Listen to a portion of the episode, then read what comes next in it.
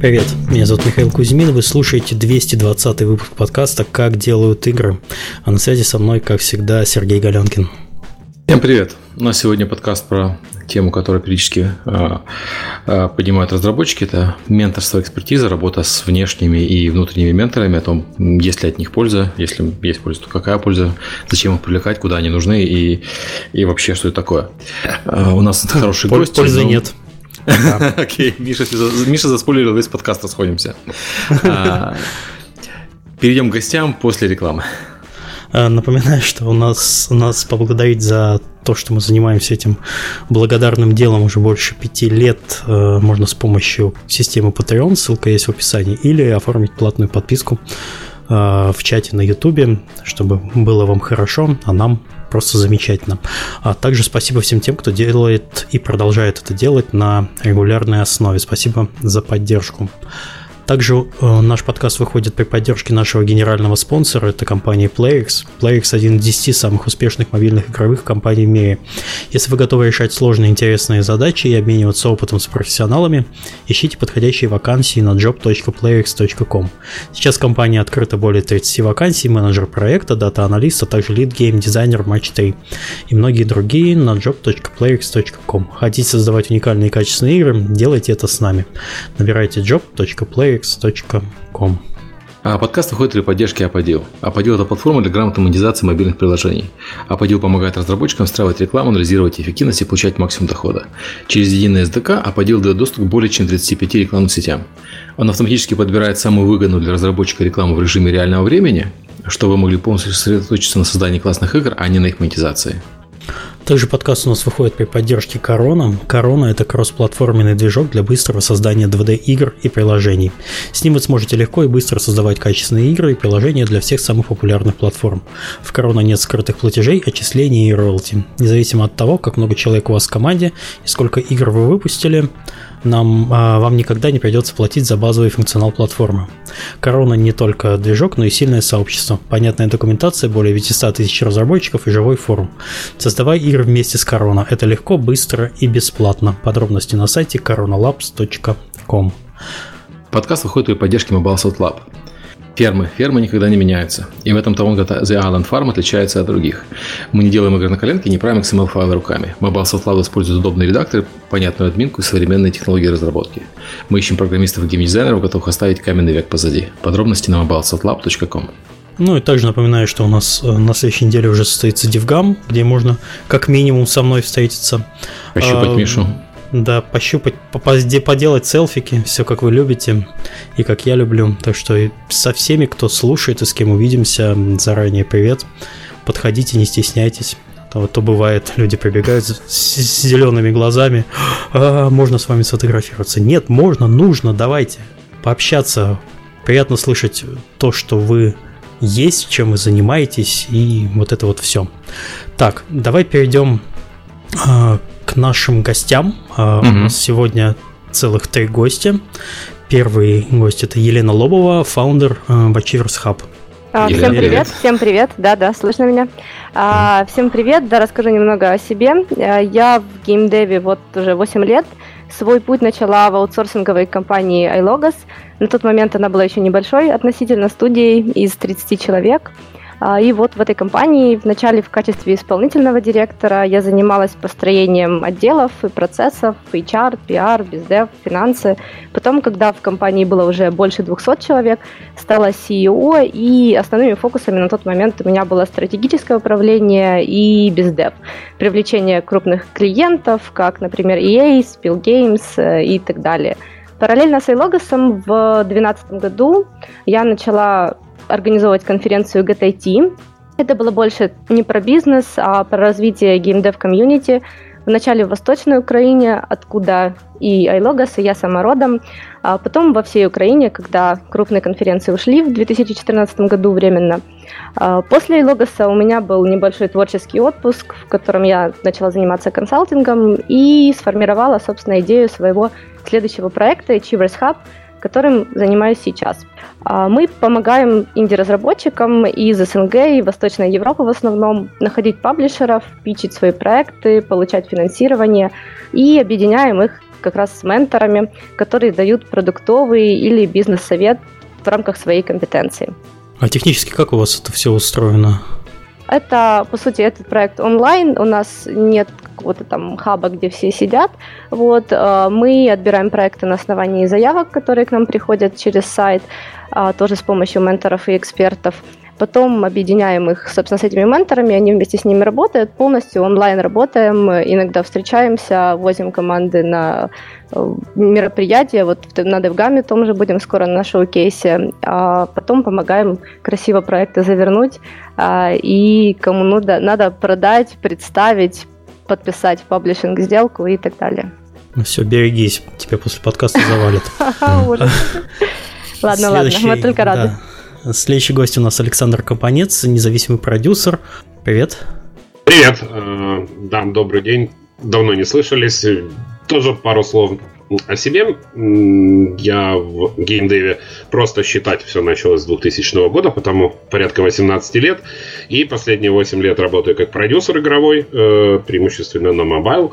Э, работал в таких компаниях продюсером, как Upmania, Creative Mobile Эстонии, э, Ten Square Games э, в Польше, и сейчас э, последние несколько месяцев я вновь вернулся в Украину, где занимаюсь как раз, можно сказать, продюсированием, а может быть даже менторством пару команд, пары команд, консультаций, в общем, соединяю разных людей, помогаю им выбраться в нашем тяжелом игровом мире.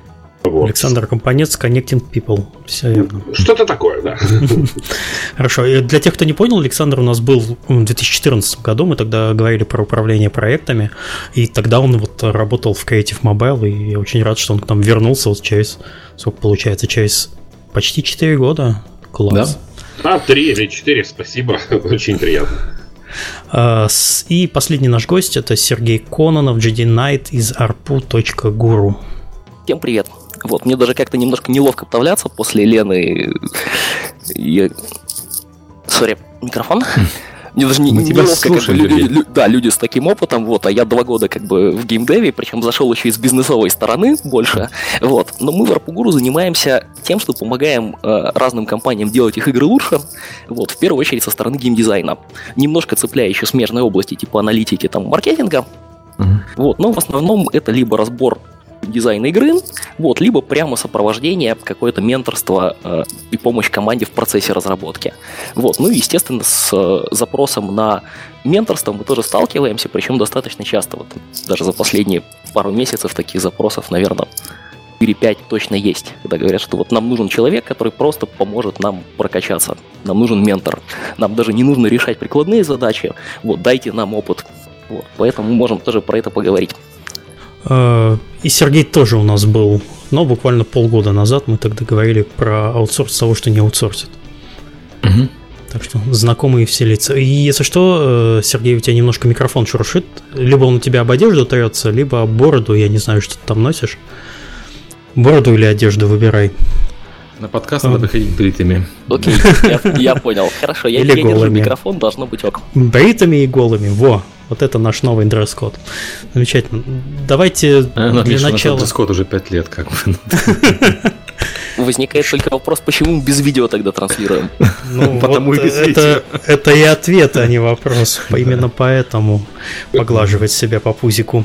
А, э, давайте поговорим вообще, как вы понимаете само по себе менторство, что это такое, кто-то такой, какого человека можно назвать ментором, и вообще он зачем нужен, почему без него нельзя или, или нельзя. Ну, давайте я тоже здесь, может быть, начну, да, мои коллеги, друзья продолжат. А, по сути, менторство – это процесс наставничества. А, если вкратце, да, это процесс, в рамках которого более опытный человек, наставник или ментор, мы его называем, помогает и дает советы менее опытному специалисту в этой сфере деятельности, ну или команде. То есть, по сути, вот в геймдеве, например, это чаще всего человек, у которого уже есть опыт выпуска подобных проектов, а, и он помогает молодым командам, молодым специалистам обойти те грабли, на которые он, возможно, в свое время наступил или не наступил, но был близок к тому, чтобы наступить. То есть, по сути, менторство – это общение более опытного специалиста с менее опытным э, и помощь в том, чтобы менее опытный специалист стал успешным быстрее, чем он бы стал без ментора. Ну смотри, это же еще, ну, почему именно ментор употребляется? Это же можно, можно назвать его консультантом. А, есть ну, какая-то на... разница?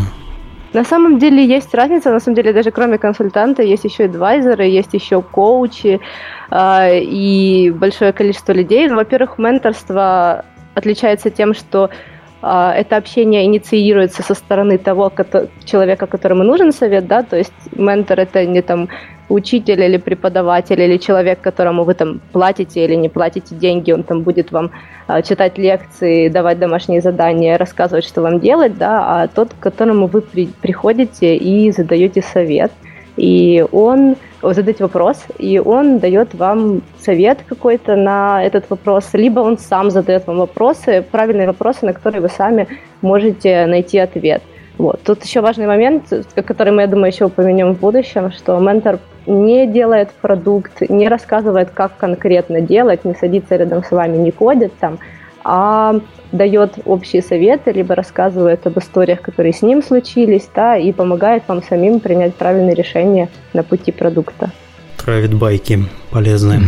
Окей. Okay. Добавить Александр или Сергей, да? Есть что добавить? Да, ну, Лена так хорошо сказала, что тут особо добавить к этому нечего. Вот, мы тут просто в процессе э, внутри себя, пока обсуждали темы к подкасту, вот, подумали, что ментор, это такая, есть интересная аналогия, что ментор это лутбокс с опытом. То есть ты не всегда, не всегда, ты не всегда знаешь, как ты не всегда знаешь, какой там на самом деле опыт. Ты знаешь, что он там есть. Вот, ты его покупаешь для того, чтобы какую-то часть прогресса ускорить, вот, а дальше как бы, а дальше как бы что открылось. Вот, в этом плане, кстати, мы поняли, что мы как сервис как раз э, основной целью в менторстве видим сделать этот самый дроп опыта прогнозируемым. Угу. Слушай, ну это программисты, это тоже лутбокс с программированием, я не знаю, ну как-то это... Вот такое. Вот, я ну... могу дополнить э, тоже, что Э, дело в том, э, что как раз э, разница в том, основная, да, например, продюсера и ментора, это поверхностность или внедрение внутрь процесса. То есть ментор это действительно, Елена правильно заметила, человек, который как хирург не режет ножницами, да, он подсказывает, может правильные какие-то направления подсказать, но внутрь как бы руками э, не влазит. И иногда командам действительно нужен именно такой ход, потому что они в принципе понимают и знают, э, какой продукт они делают, но как бы прийти, как прийти на рынок, как выйти, в каком обличии, вот, наверное, об этом. Угу. Да, Хорошо, соглашусь. А, а вообще он какие функции выполняет, если их перечислить? И куда он может, имеет право залезать и куда не имеет? А, ну, мне кажется, все-таки это больше о том, как команде, команду, ну, на самом деле, э, инди, не инди, но все они как бы хотят быть успешными поздно или рано, даже, может быть, в глубине души. И тут речь идет как раз о э, вещах э, э прихода на рынок, о вещах там сеттинг, скажем, подходит, не подходит, где твоя аудитория, а, где твои рынки, а, где э, там плюшки монетизационные у тебя в игре для этой аудитории. Вот такие вещи. Но думаю, что не э, вопросы там геймплея, стилистики, самой А почему, а почему нет? Э, почему нельзя назвать ментором опытного геймдизайнера, который придет и расскажет вам вот что... А, сначала вы купите у этого опытного геймдизайнера лутбокс, возможно, вам дропнется правильный ответ. Вот, ну, геймдизайнер же опытный, конечно, что за вопросы. Вот, а почему ты ограничиваешь действие менторства только бизнесовой части? Ну, возможно, только ты ну, просто этим не занимаешься. Только, не только бизнесовой, просто Э, ну, что такое ментор даже ну, в переводе с английского? Это как бы советчик, да, помощник какой-то, но это не тот человек, который взял топор и срубил, да, просто для этого есть уже действительно вот про, роль, вот, например, моя как Ну, советовать же тоже можно в дизайне тоже и в программировании на самом деле. Да, вопрос ну, к этому. Это, ну, как бы другая, скажем, поверхность. Есть как ядра игры, да, совсем в кор, э, это уже, я думаю, ну, это мое мнение, да, частное, ну, это уже не менторство. Да, а можно я добавлю со своей стороны? На самом деле все зависит от компетенции ментора. В каком аспекте именно разработки э, игры ментор может или не может вовлекаться – это ну, вопрос не должен так стоять, потому что ментор вовлекается в те аспекты, в которых у него есть опыт, то есть в которых у него есть компетенция. Вопрос скорее в том, насколько глубоко он будет вовлекаться в этот проект. Но здесь уже, наверное, зависит от, того, от самой команды и насколько глубоко команда позволяет ментору углубиться в проект и дать совет. Да? Но тут тоже, опять же, важно не забывать, что э, не стоит перекладывать ответственность на ментора за ваш успех, да, и думать, что вот сейчас ментор за вас все сделает, все расскажет, и все будет у вас очень-очень круто, если вы по его советам последуете. Да? Если кто-то так думает, то спешу вас огорчить, даже если вам удастся, например, получить совет там где-нибудь от того же Кадзимы, например, никто вам не сможет гарантировать, что этот совет приведет к успеху. То есть, вот абсолютно касается... верно, абсолютно верная такая формулировка. Присоединяюсь.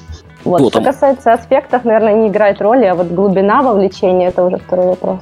Вот. А мы, кстати, сталкивались с достаточно глубоким вовлечением ментора в работу, но там была немножко смежная часть. Мы не, про, не геймдизайн тогда подбирали менторство, вот, а это была аналитика. И там была прям детальная работа, но она тоже была скорее в режиме, как это, зада, э, когда ментору задают вопрос, вот, он дает некий как бы общий вектор, куда смотреть, вот, а потом начинает задавать вопросы сам там, а вот это ты сделал вот так, а почему? Вот. И это немножко другой формат работы, да, это не человек, который сидит рядом и говорит, что вот здесь ты там функцию неправильно реализовал, реализуй вот так. Вот, а человек, который скорее заставляет тебя самого разобраться, почему ты так делаешь. Да, и, под, и подталкивает согласна. тебя, чтобы ты это делал более осмысленно и более правильно.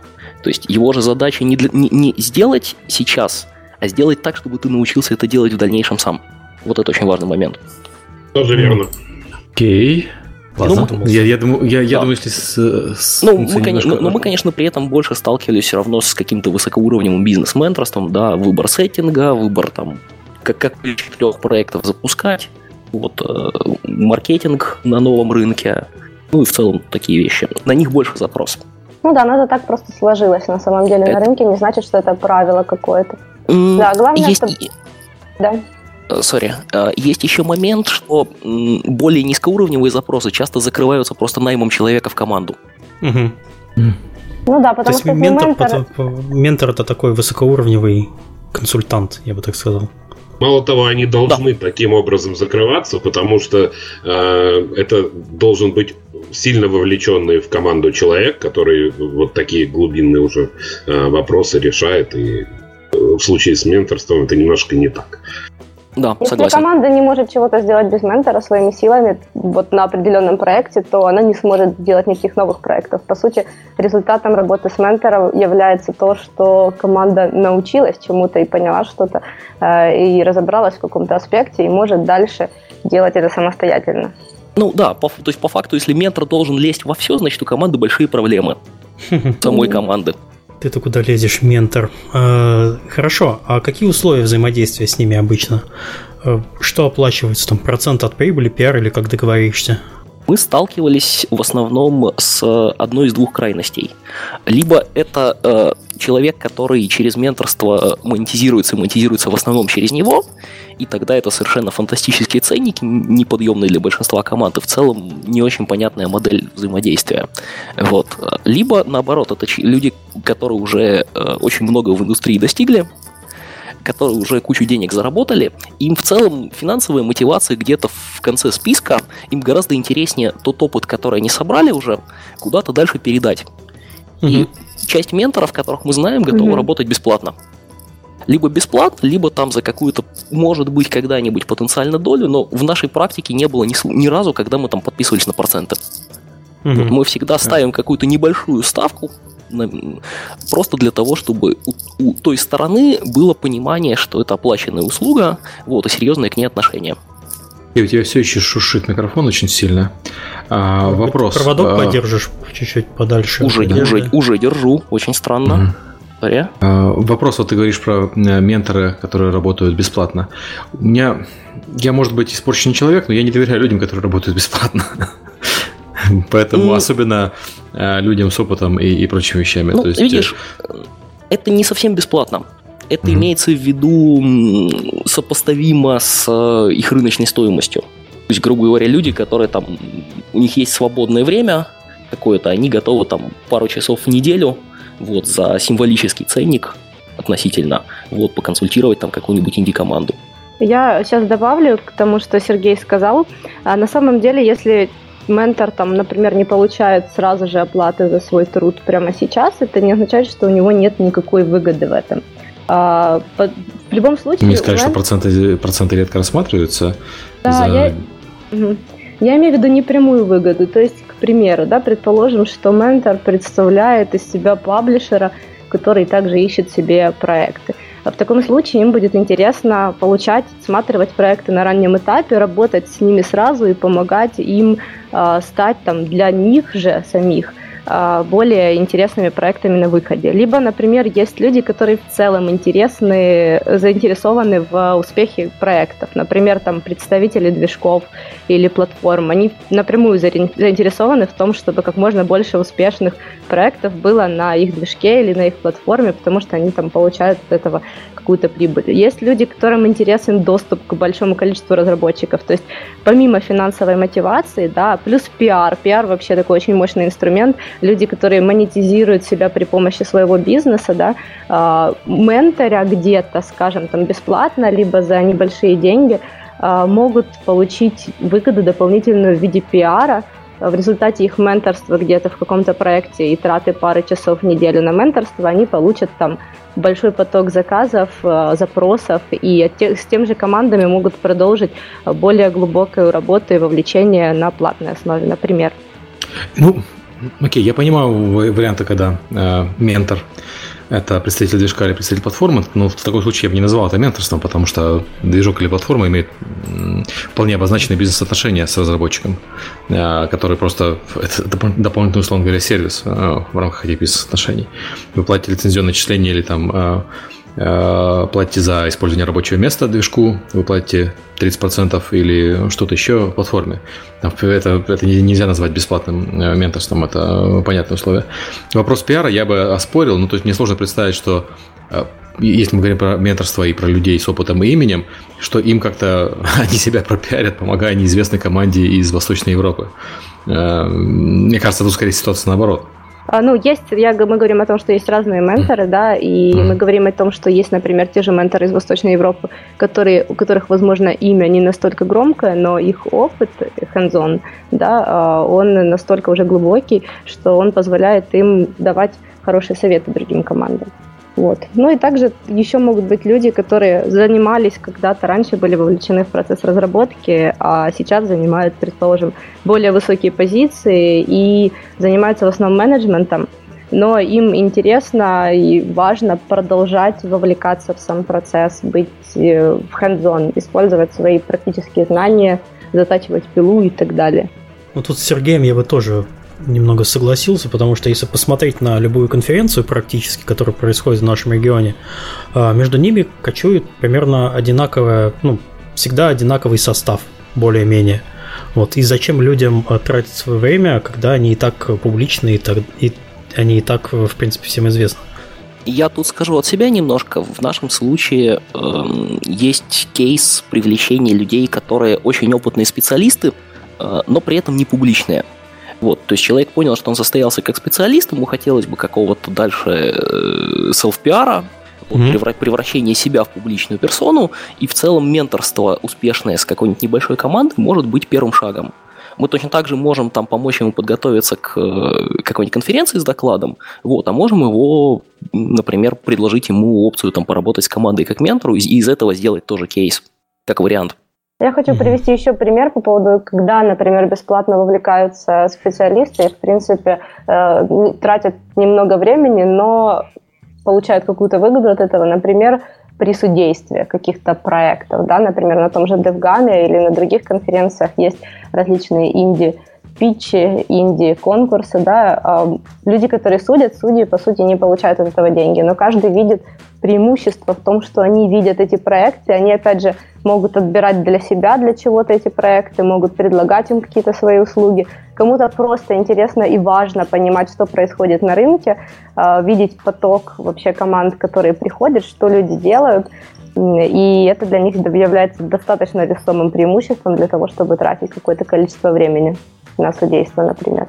Я от себя добавлю, ну вот, например, мой мотив, да, конкретно, это, угу. скорее всего, а, действительно возможность одновременно, ну, кроме как бы основных проектов, с которыми как, которые продюсируешь, э, пропускать, да, через себя, через свою голову, через память э, еще разные и э, понимать э, ключевые подходы как бы этих э, к этим проектам, другие сеттинги, другие жанры.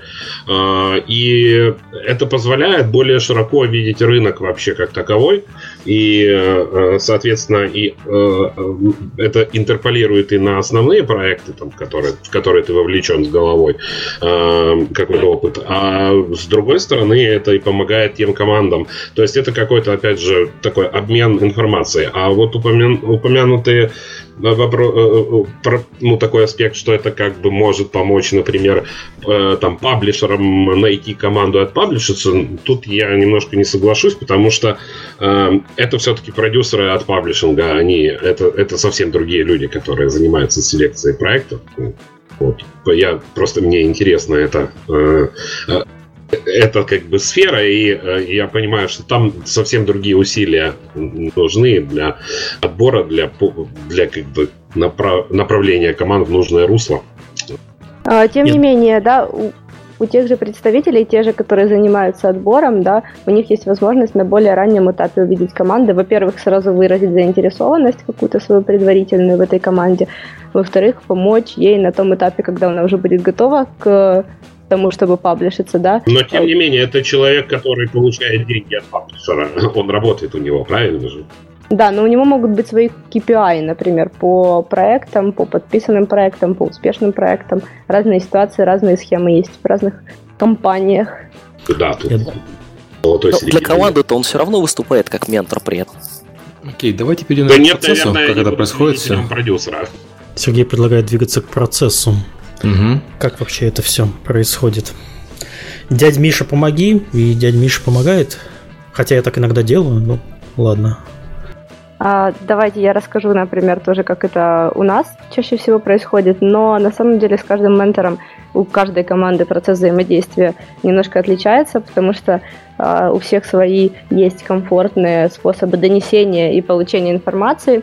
Вот чаще всего я сталкивалась именно с таким, что для начала ментор в принципе смотрит на проект, а, узнает бэкграунд команды, как минимум для того, чтобы понять, э, насколько он, в принципе, может говорить с командой на одном языке. То есть он не будет учить команду простым азам, рассказывать им, как работает э, тот или иной процесс, или там как посчитать э, и спрогнозировать какие-то KPI, да, если ментор понимает, что каких-то простых базовых знаний у команды не хватает, но с его точки зрения, которые они могут получить где угодно, то чаще всего дает свой какой-то список статей или литературы, что-то почитать, посмотреть, чтобы когда они уже подготовились, могли прийти более подготовленные, а, и общение стало более успешным. Потом он смотрит Послушать проект. подкаст, например. Да, например. Первого по 220 выпуск. Только потом приходите. Это если вы ко мне будете обращаться в качестве ментора, я вот такое буду говорить. Вот, да, запомните сразу, да.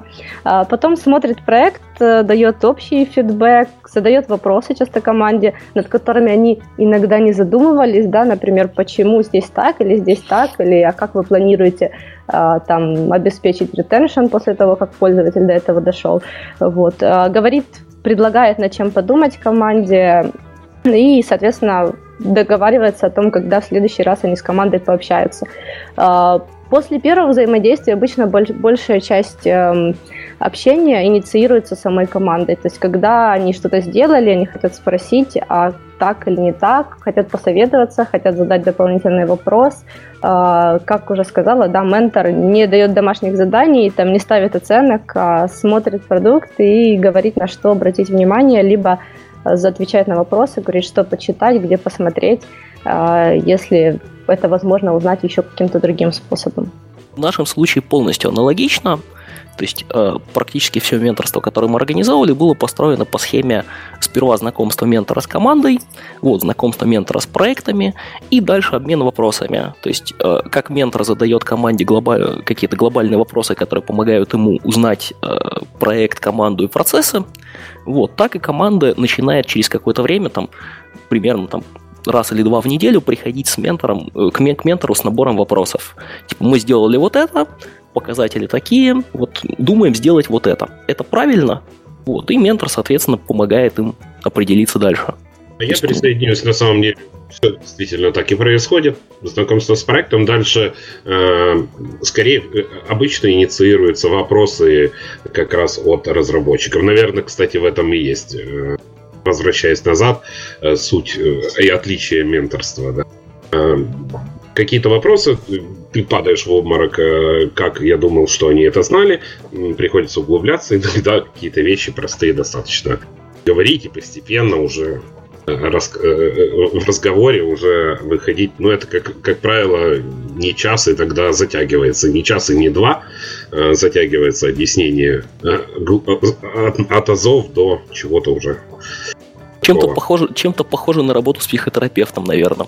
Только, да, только, только для проекта и команды. Да, Очень давно это у вас. Да, такой, у меня такой же, такая же ассоциация была, когда я думала об ответах на э, такие подобные вопросы, которые разработчики задают. Да? То есть ментор не как психолог, не говорит, что делать с вашей жизнью, но задает правильные вопросы. Так, у меня с удовольствием вас выслушает, да. Меня такой вопрос, я думаю, надо немножко перейти к времени офигительных историй. Кто-нибудь может рассказать успешный или неуспешный опыт менторства над э, определенной командой? Причем неуспешный было бы интереснее послушать, что не сработало, чтобы, возможно, найти какие-то подводные камни. Мне сложно сказать, я в процессе, наверное. Вот тоже у нас еще ни один из кейсов не закрылся до конца. Ну, то есть, вернее как, кейс менторства закрылся, вот результаты mm-hmm. по проекту мы увидим только там через месяц-два, может быть. Mm-hmm. Вот поймем, насколько они оказались успешны.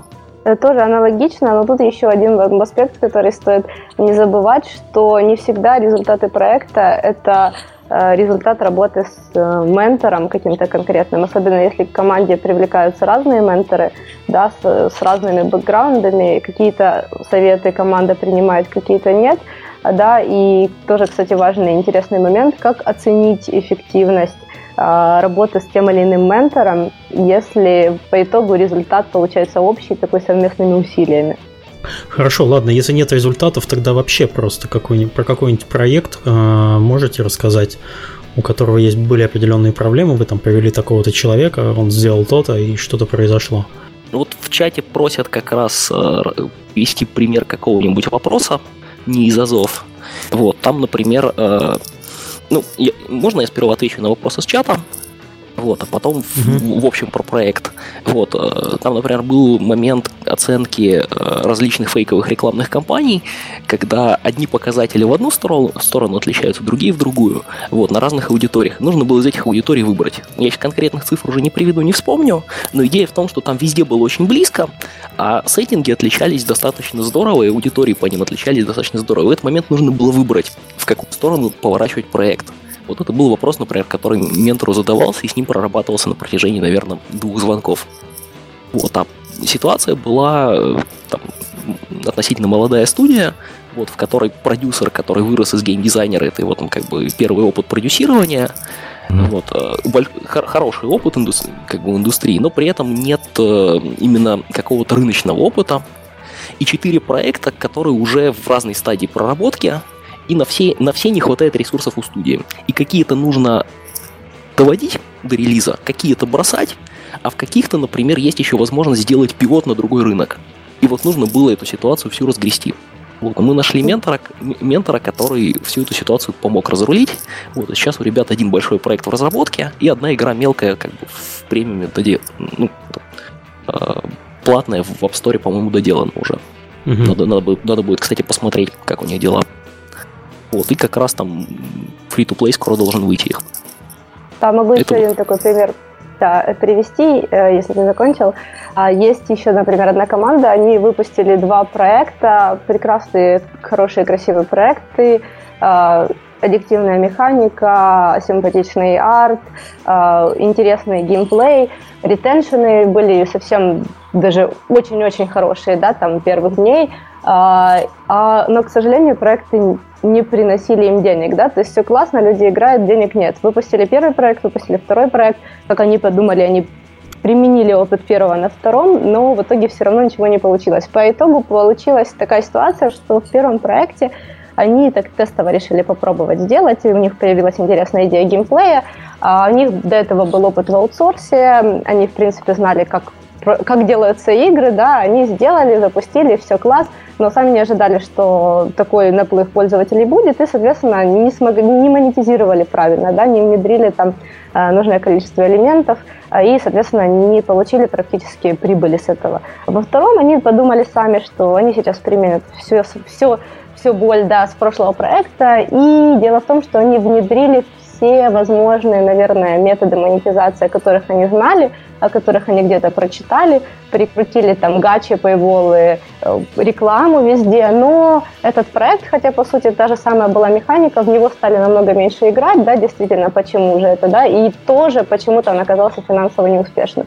В итоге они показали проект, менторы посмотрели на проект и сказали, что вам, ребята, стоит подумать над тем, как сделать его проще. Вы, по сути, простой геймплей своими вот этими огромным количеством всяких разных обвесов и гачи, всего такого, что вы пытались внедрить, чтобы монетизировать его, сделали очень сложным. Игра стала такой сложной, тяжелой и Э, пользователь сразу теряется в этом всем, и теряется сам вот этот самый интересный геймплей за этим всем огромным количеством всего остального.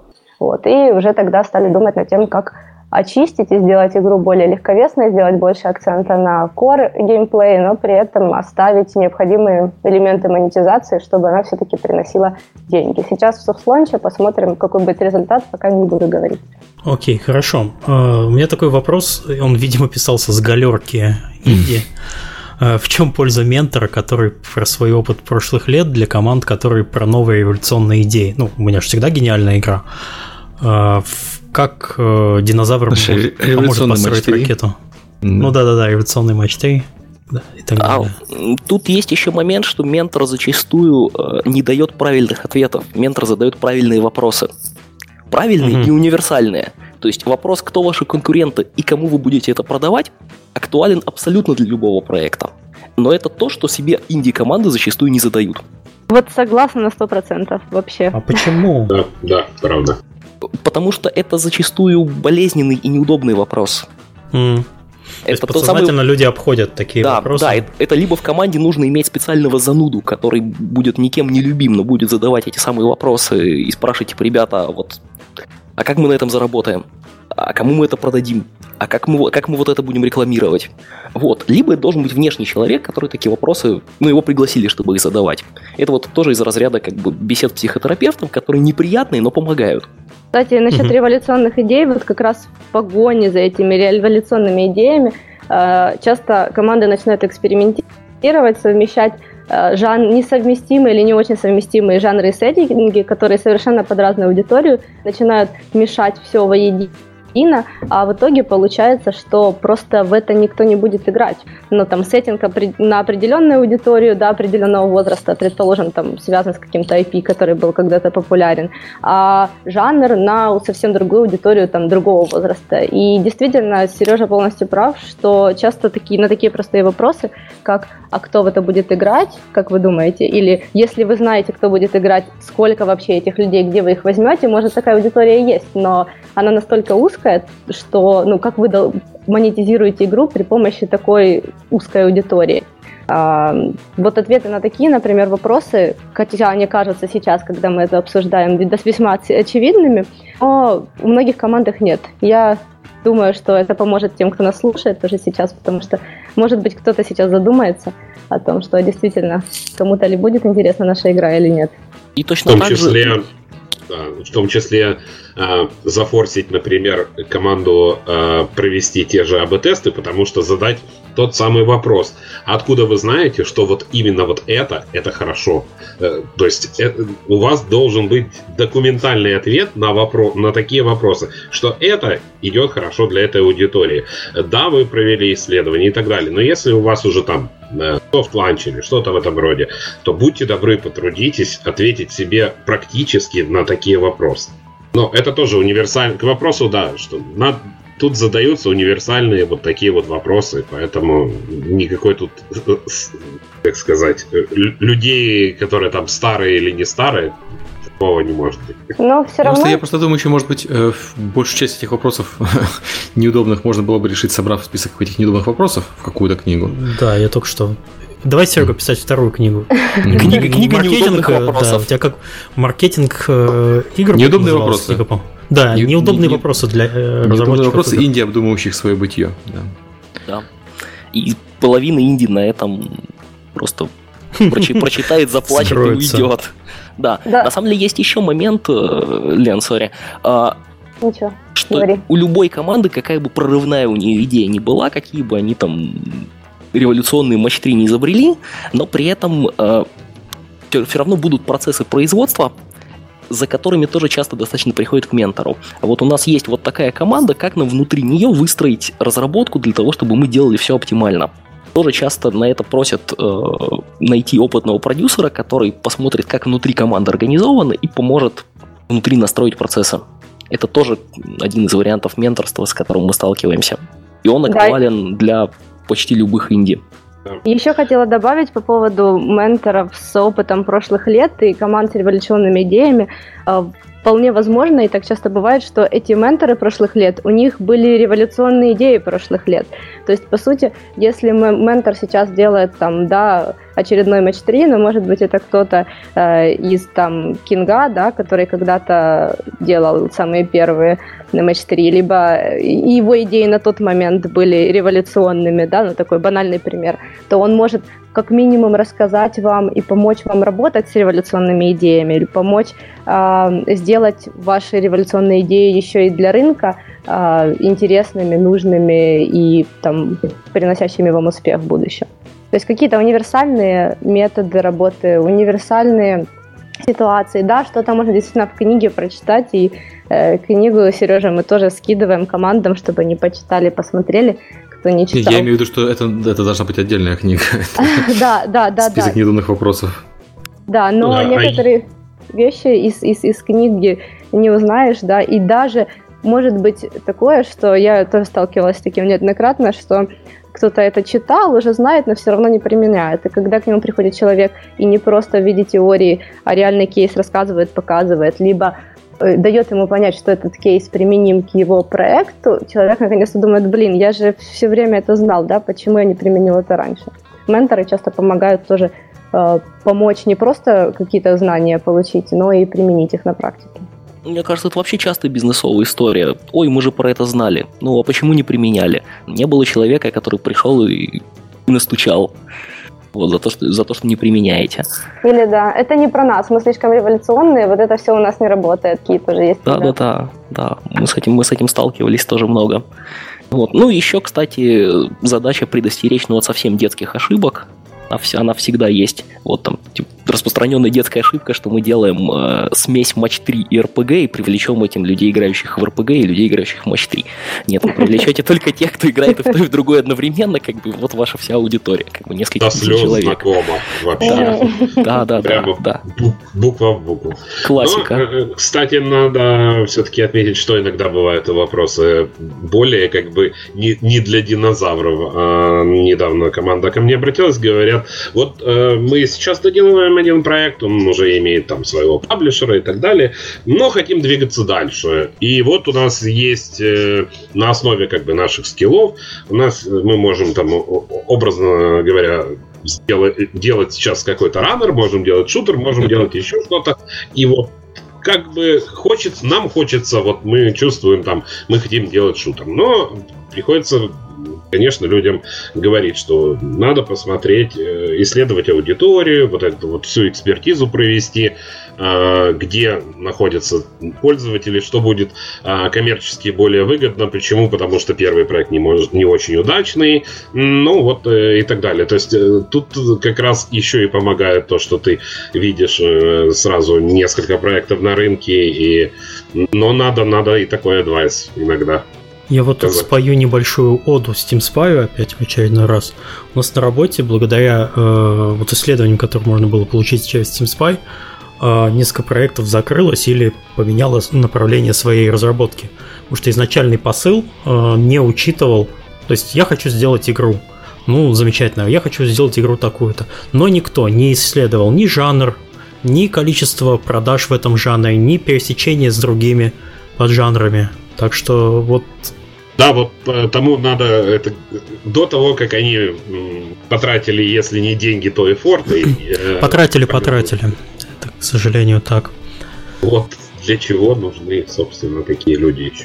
Так что исследование об тестировании, потому что любую идею э, можно про сделать э, АБ-тест, как минимум, э, на Фейсбуке запустить рекламную кампанию, посмотреть, на какую Э, идеи будут э, при одинаковых параметрах э, лучше конвертиться.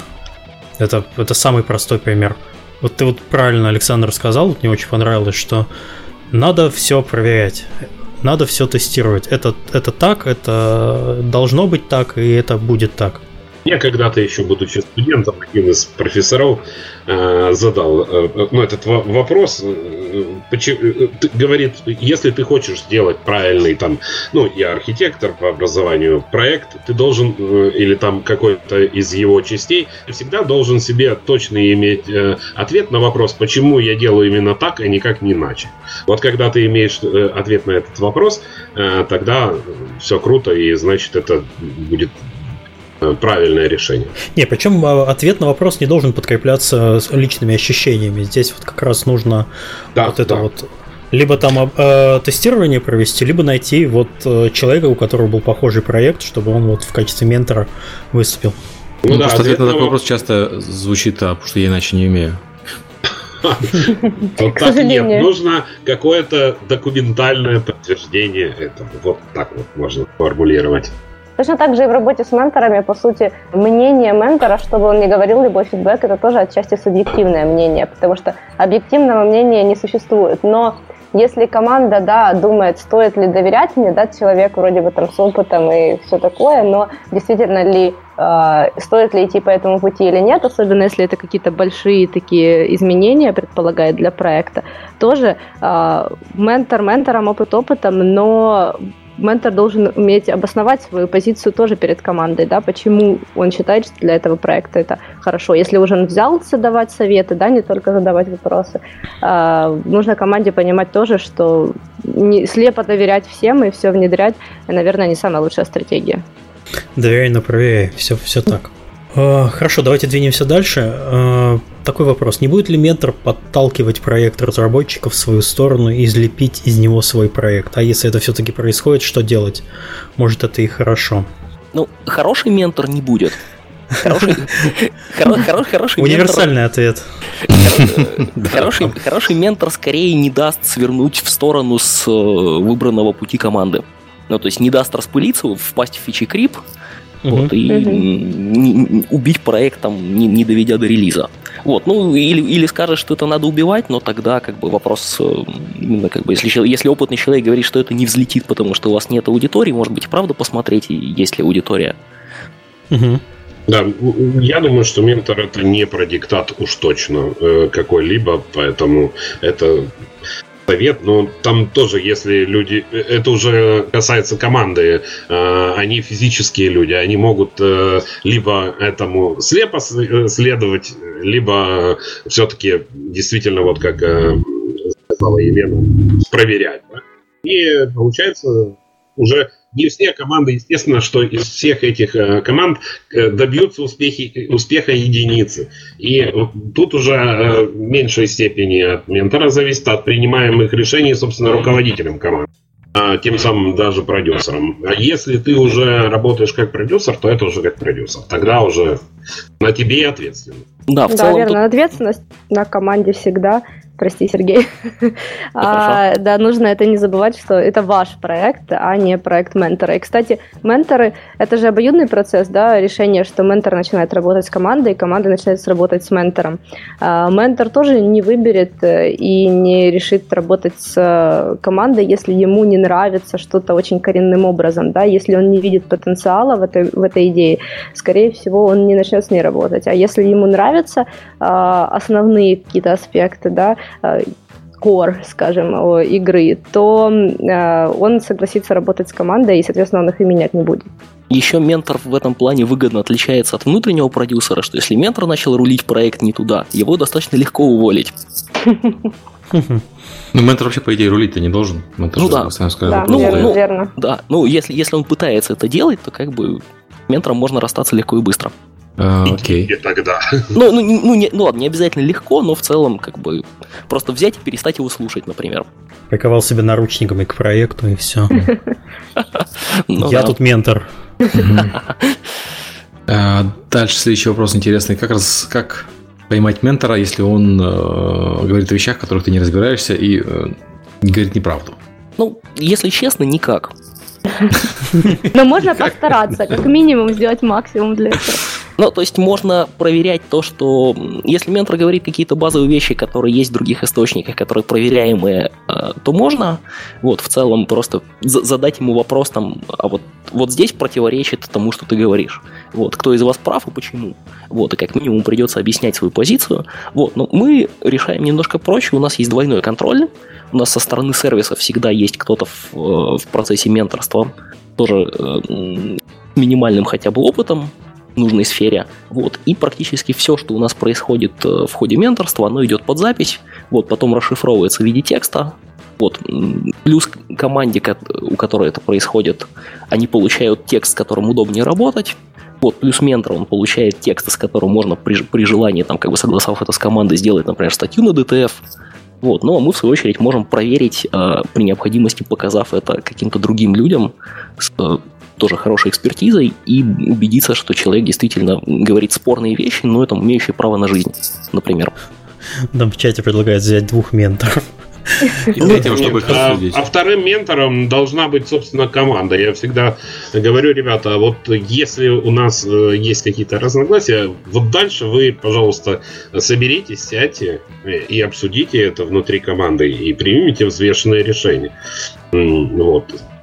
Я думаю, это правильно это по сути как и при приеме на работу, да, как мы можем определить, э, как хорошо этот человек будет, скажем так, работать, да, выполнять свои функции. Во-первых, опыт говорит о чем-то, да, это не, не, не определяющая, но составная часть, то, что он уже делал, над чем он уже работал, да, добавляет больше веса тому, что этот человек говорит.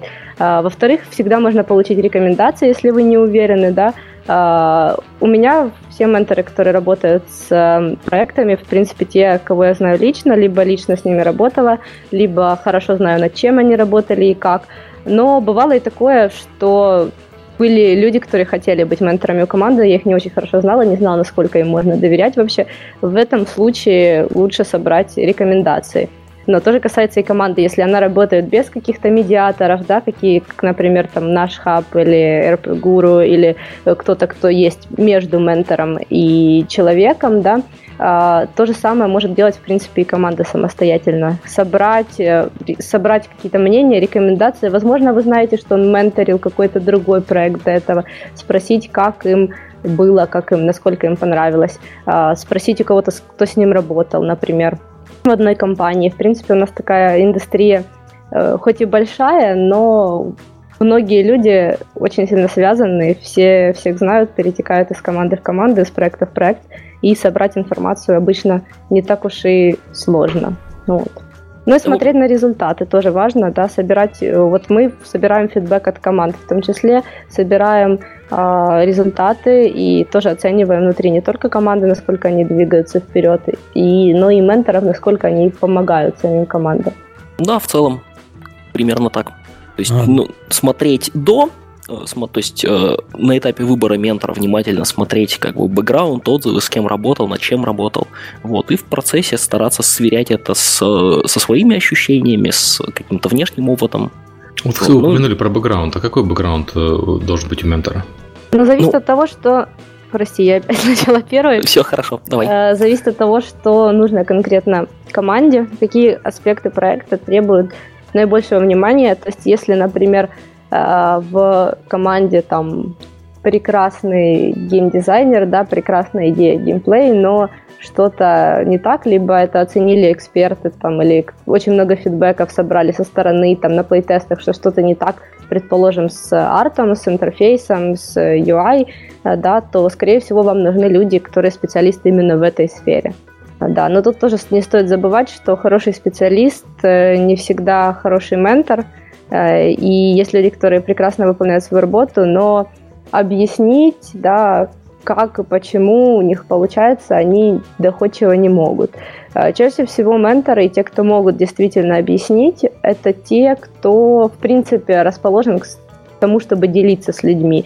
Э, эти люди обычно выступают на конференциях, ведут свои блоги, там, на подкасты приходят, э, оценивают те же проекты в судейской коллегии. То есть обычно это те, кто и так, в принципе, делится и готов делиться, и может доходчиво донести свои э, там, свой опыт миру, да, среди них обычно попадаются самые лучшие менторы.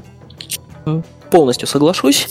Вот, мы, э, обсуждая бэкграунд, решили, что э, в первую очередь, ну, понятное дело, что ментор должен быть хорошим специалистом в своей сфере, которые его привлекают. Вот, у него должен быть широкий опыт, какой-то кругозор и рыночный, и там, если он занимается геймдизайном, да, и в плане геймдизайна механик. Вот. Но еще важная штука, без которой ментор не будет ментором, вот это умение рефлексировать э, свои решения и эту рефлексию объяснять. То есть э, такой более широкий скиллсет, э, когда человек не просто принимает решение, а способен объяснить, почему такое решение здесь нужно принять, и способен до команды донести, как им в дальнейшем такие решения принимать самим. То есть я это, я это э, предлагаю, потому что. И в этом плане есть э, интересная достаточно ловушка. в том, что люди, э, которые умеют, ну, которые являются и крутыми специалистами, и способны э, быстро и легко объяснить, почему они сделали то-то, э, это очень, ну, скажем так, небольшое количество людей. И зачастую, если человек э, говорит, сделайте вот так, потому-то, это, скорее всего, означает, что он не очень хороший специалист. То есть человек, который сумел быстро объяснить, вот, скорее всего, больше умеет объяснять, чем принимать решения. Но в целом у нас хватает людей, которые способны на то и на другое. Вот особенно, да, как правильно Лена сказала, среди публичных людей, среди тех, кто выступает на конференциях, среди тех, у кого большой опыт своих проектов, и они об этом рассказывают. Вот в этом плане, наверное, консалтингу в геймдеве немножко больше повезло. Мне кажется, что единственный важный бэкграунд – это выпущенные проекты какие-то завершенные истории. Да, ну, может, вот, Сергей, зависит ты как, ты как человек, который запускал Battle Royale, что ты можешь сказать, если, если к тебе придет команда, которая делает Battle Royale в 2018 ну, и мобу тоже? Понимаешь, я как человек, который запускал Battle Royale, я имею работу, делаю это Battle Royale. И, соответственно, менторить команду, которая будет сейчас делать игру, Battle Royale, не Battle Royale, это будет, мягко говоря, конфликт интересов с моей основной работой. Okay. Э, соответственно, ко мне просто приходят периодически там поменторить надо, просят, и я всегда отказываюсь, потому что у меня явно будет конфликт интересов uh-huh. в таких случаях. То есть, ну, если бы у меня не было конфликта интересов, я не знаю, я, я бы лучше занимался чем-то чем еще интересным, чем менторить, если честно. Ну, мне сложно представить вот э, себя в позиции ментора, потому что всегда есть что-то интересное делать свое или что-то интересное по основной э, работе. Угу. Вот как-то так.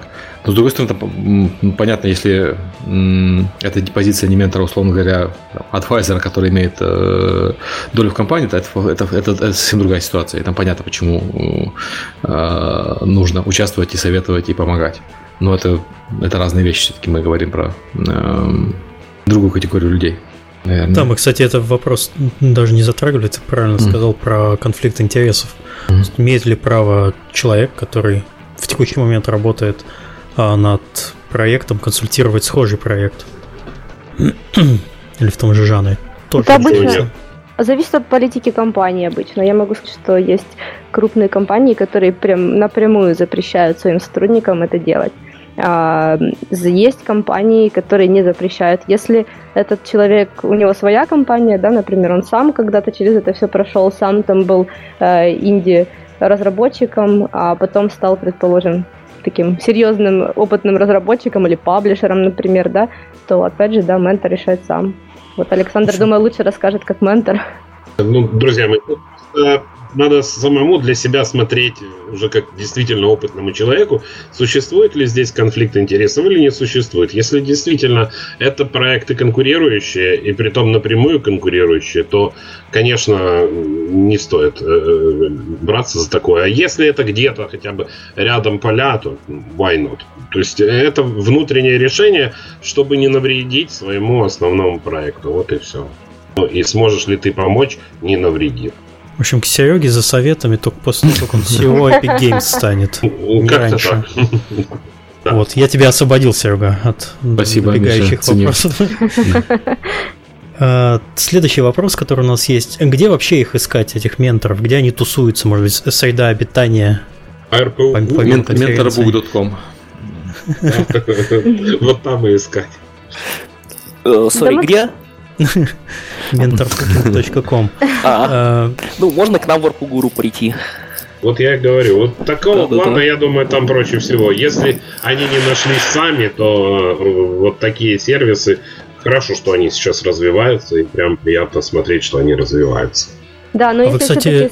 самим хочется Давай, найти, то, опять же, мы упоминали конференции, э, блоги, люди, которые публично да, высказывают свою позицию – а тут самое важное тоже не бояться подходить к ним. Да, у нас есть многие разработчики, у которых есть вопрос, а, но они стесняются, боятся, подумают, зачем вообще там этому человеку, да, я нужен со своим вопросом, но подумайте, что что случится в худшем случае, вот что случится самое, самое худшее, если вы подойдете Э, и вдруг человеку не захочется с вами общаться, да, ну, он скажет, что ему не до этого, у него нет времени, там, у него конфликт интересов, да, каким-то образом откажет. Но по, по опыту, по, по практике так бывает очень редко, потому что те же даже самые э, яркие умы, да, и люди с самым большим опытом, они приезжают на конференцию тоже для чего-то и выступают там для чего-то, для того, чтобы поделиться, для того, чтобы поговорить, для того, чтобы посмотреть на проекты. Они приехали сюда, чтобы поговорить с вами, поэтому бояться не стоит.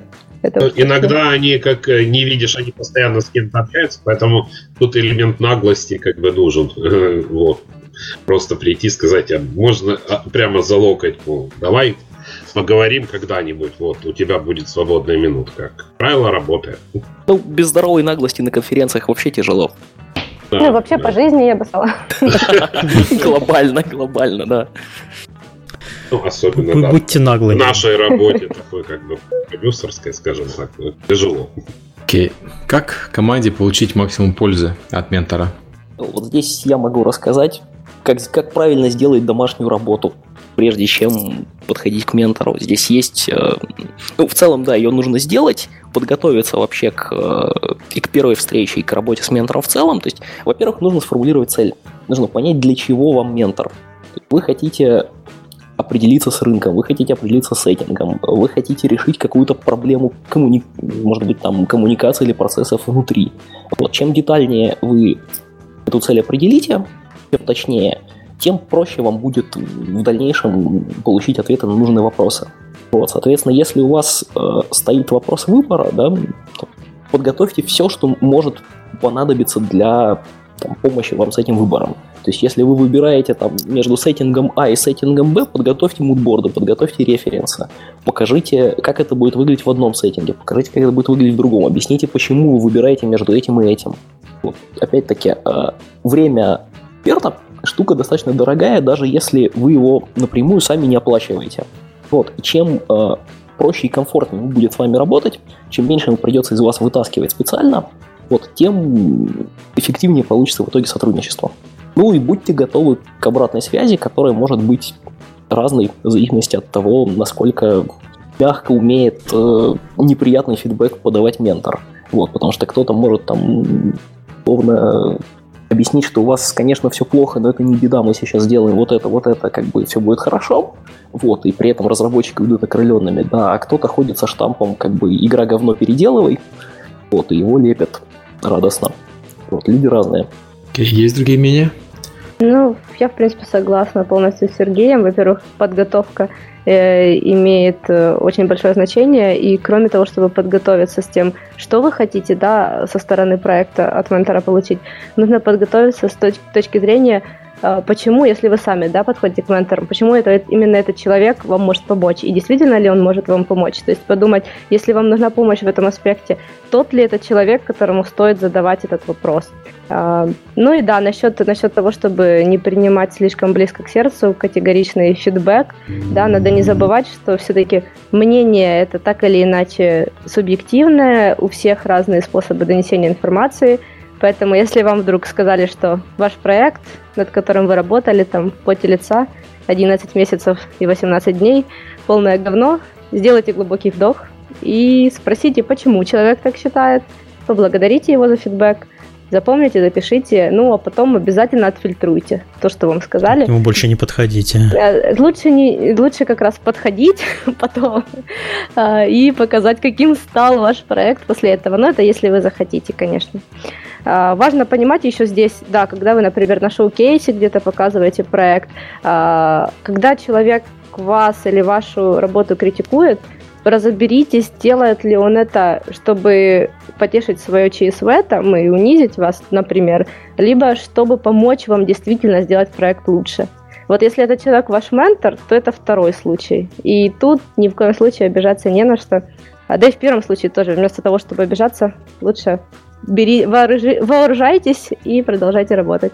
Правильно. За... Просто надо максимально, э, извиняюсь, максимально продумывать вот не только э, работать вот как э, задал вопрос и получил ответ э, и все как бы а углубляться самому то есть анализировать учиться ну, руководителю, например, команды, э, учиться анализировать то, что услышали. Потому что, э, скорее всего, вам не, не рассказали всю глубину вопроса, а только ответили на него. И вам предстоит еще э, проанализировать там, там какие-то метрики свои,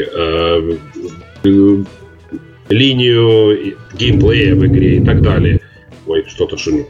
А, ну и только тогда, как бы, это все будет получаться, вы получите максимум. То есть, действительно, ментор это не для отключения собственного мозга, а ментор это для включения собственного.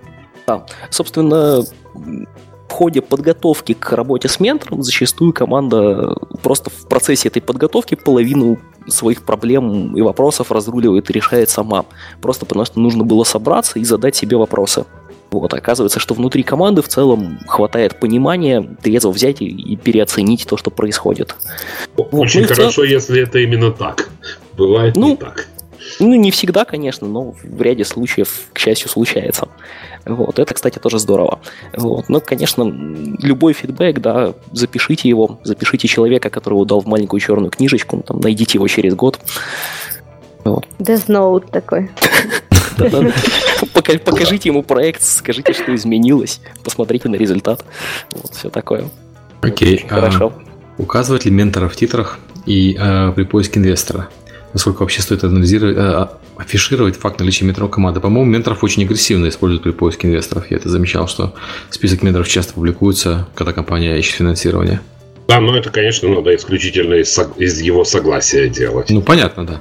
Ну, имеет право на жизнь. Как бы все методы хороши. Если это метод получить какое-то финансирование и э, всплыть, то а что им еще остается? Да, я хочу здесь тоже согласиться и сказать, что, во-первых, да, только с его согласия, и будьте готовы к тому, что к ментору могут обратиться и задать вопросы о том, как именно и в чем он вам помогал. Потому что некоторые тоже пишут э, большой список э, менторов, и не всегда это действительно люди, которые являлись менторами. Возможно, это кто-то, кто вам там один раз на шоу-кейсе сказал какой-то совет, да, и вы уже на ну, этот человек с громким именем, вы пытаетесь на его имени как-то да, продвинуть ваш проект. Хотя скажу сразу, что вот по опыту, хотя это, конечно, и плюс, но далеко не определяющим является в решении о финансировании. Если вы добавите, это хорошо. Больше вариантов, больше наверное, шансов, что ваш проект вообще посмотрят, да, поиграют с него, но так или иначе продукт решает. Ну, мне Меня ретнул кор... Кадзима, короче, это, да. ну да. Ну, если это не Кадзима, Меня Клив Близинский лайкал. Все, я готов быть ментором. Миша, это черная метка, ты не Блин, пойду, пойду руки мыть с мылом. Нет, ну мне в целом кажется это как бы хорошим тоном и каким-то принципом, что если человек помог проекту, то его нужно, правда, указать в титрах и о нем вспомнить вот момент выхода проекта. Но в целом мы при поиске инвестора это может быть хорошим подспорьем, если, там, условно говоря, монетизацию вашей игры э, консультировал человек, который сделал там, в топ-10 гроссинга, это для инвестора, наверное, большой плюсик. означает, что ваша команда хотя, хотя, хотя бы в этом уже не накосячит дальше. Ну, вообще обязательный пункт при питче инвестору, если у вас в команде какие-то известные люди, которые работали на известных проектах. Это обычно всегда указывают. Да, ну даже если это человек со стороны вне команды, и все, все равно uh-huh. этой команде советовал, это тоже имеет смысл действительно указывать. Это вот, ну, со стороны инвестора, наверное, снимает ряд опасений сразу. Ну да, в принципе, как участие там в программах, да, о которых инвесторы или паблишеры слышали, и сотрудничество с теми же Арпгуру или с э, нашим хабом, да, а, если инвестор слышал, да, и знает, и знаком с тем, кто делает этот проект, э, и знает, кто там менторы, знает, кто дает советы, это всегда является плюсом. Точно так же, как и эм, какие-то победы на инди-конкурсах, как бы не казалось, что да, ну, инди-конкурс, что он вообще значит, да, но тем не менее судьи в этих конкурсах зачастую также Э, признанные эксперты в индустрии, э, и то, что они отдали за вас свой голос, а, тоже добавит там немножечко плюсиков в, ваш, в вашу карму. Хотя, опять же, не стоит э, быть в розовых очках по поводу этого и ожидать, что это вам что-то гарантирует. Так, а по поводу юридического оформления, нужно ли вообще подписывать всякие договоры, проговаривать условия? Мне кажется, если есть его сомнения, то нужно. Всегда, то есть нужно. Да, конечно. Я, я уверен, что всегда нужно. Вот, единственный вопрос, работаете вы напрямую или работаете вы через да. какой-то хаб, да, или, или, скажем, через сервис типа нашего. Вот, в этом плане тут будет немножко проще, потому что вы подписываетесь с нами на серию консультаций, вот. Дальше, если, если в какой-то момент э, вы с ментором не находите общий язык, вы ничего не теряете, потому что мы там поменяем человека или вернем деньги, и в любом случае проблема разрулится в вашу пользу. Вот, мы от этого, мы от подобных вещей как раз как сервиса страхуем. Аналогично, у нас тоже команды подписывают договор с хабом, а с менторами уже хаб работает э, отдельно и, соответственно, выступает таким гарантом, медиатором для команд. А если же команда напрямую работает с ментором, то я тоже согласна с э, Сергеем, что нужно подписывать. А, единственное, что, опять же, вряд ли вы сможете прописать в таком договоре какие-то гарантии со стороны ментора, например, там KPI он вам какие-то гарантирует, да, а, кстати, если в договоре у вас в ваших отношениях фигурирует процент от прибыли, если ментор работает за процент от прибыли, то тоже не забывайте, что он несет риск со своей стороны, точно так же, как и вы на свой страх и риск принимаете его советы или нет. Точно так же и он рискует, он тратит свое время на вас, э, на работу с вами, и при этом он заинтересован точно так же, как и вы в успехе проекта. То есть это обоюдный, обоюдный процесс, а, где обе стороны одинаково заинтересованы и одинаково несут риски. Тут ну, очень важно доверие. С третьей второй стороны есть э, некоммерческое там сотрудничество, тогда как бы предмета чего подписывать и нету. Ну, бывает такое. Просто на, на данном этапе стороны не готовы что-либо подписывать, а просто как бы общаются и, возможно, там в будущем перейдут к каким-то более э, тесному сотрудничеству. Ну, ну тогда да. Ну, для, форм... для, да. для простоты можно какой-нибудь термшит подписать просто, или хотя бы устно проговорить условия для того, чтобы не оставалось моментов, что типа а мы, а мы так не договаривались, вот, чтобы была какая-то общая картинка все-таки в головах у сторон. Это важно. Да, да. Да, оно может быть и неформальное менторство, по сути, такое себе наставничество, а при этом, опять же, никак не закрепленное. когда ментор принимает участие, дает совет, но у вас нет определенных обязательств друг перед другом, при этом действительно договор не обязательно подписывать. Как говорят, без ТЗ результат ХЗ. Ну да, верно. Ответственно.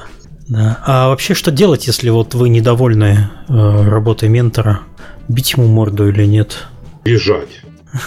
Просто, убегать. Ну что, недовольны, это же как раз не тот элемент команды, э, который при выпадении приведет к краху проекта. Ну, по крайней мере, он не должен быть таким.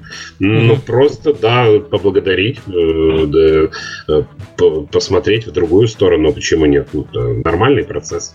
Но еще подумать, почему вы недовольны. Иногда, возможно, имеет смысл проговорить это с ментором. Возможно, у вас просто были разные ожидания от менторства. Да, возвращаясь к тому, что Сережа сказал, важно поставить ожидания, что вы ожидаете, и желательно проговорить это с ментором тоже. Но бывает такое, что вы это не проговорили, и, может быть, вы думали, что ментор будет сильнее вовлекаться, да, он ожидал, что он будет меньше вовлекаться, и, может, вы можете договориться о чем-нибудь, о, о способе взаимодействия в будущем, чтобы вы были довольны. Но если нет, если дело не в этом, то согласна с, с Александром бежать, разрывать ну, отношения. Да, ну, согласен. То есть, в целом, имеет смысл попробовать договориться, да, синхронизировать ожидания, понять, э, почему вообще возникло недовольство, да. Одно дело, если вы там ждали другого, а другое дело, если вы ждали этого, но вам не нравятся, как бы, ответы, которые вам дает ментор вот, на ваши вопросы. Вот, понять вообще, из чего это исходит. Ну, если ни, никак это не разруливается, да, соответственно, расставаться, искать другого. Это тоже нормально. Никто, никто не обязан тащить сотрудничество, которое некомфортно. Окей, и у нас, э, наверное, последний вопрос, но очень важный. У вас у самих были менторы, и была ли от этого польза? Ну, у меня не было. Я могу сказать, э, что мне просто везло практически весь карьерный путь с руководством, у меня практически каждый руководитель, с которым мне приходилось работать, для меня в какой-то степени был ментором. Мне, не, мне очень редко директивно объясняли, что и как делать, вот, а практически всегда пытались э, задавать вопросы, там, а, а как, как бы ты это сделал? А почему ты это сделал вот так? Вот, а какие еще варианты ты видишь? Вот, а почему, почему получился такой результат? Вот как ты его оцениваешь? Вот, и в целом во многом, наверное, благодаря этому я и сложился как, как специалист. Да, у меня на самом деле тоже не было менторов, с которыми у меня был бы там, например, подписанный договор. Но возвращаясь к самому первому вопросу, да, что такое менторство, все-таки, наверное, со своей стороны добавлю, что, наверное, ментор это тот человек, которого вы считаете своим ментором во многом.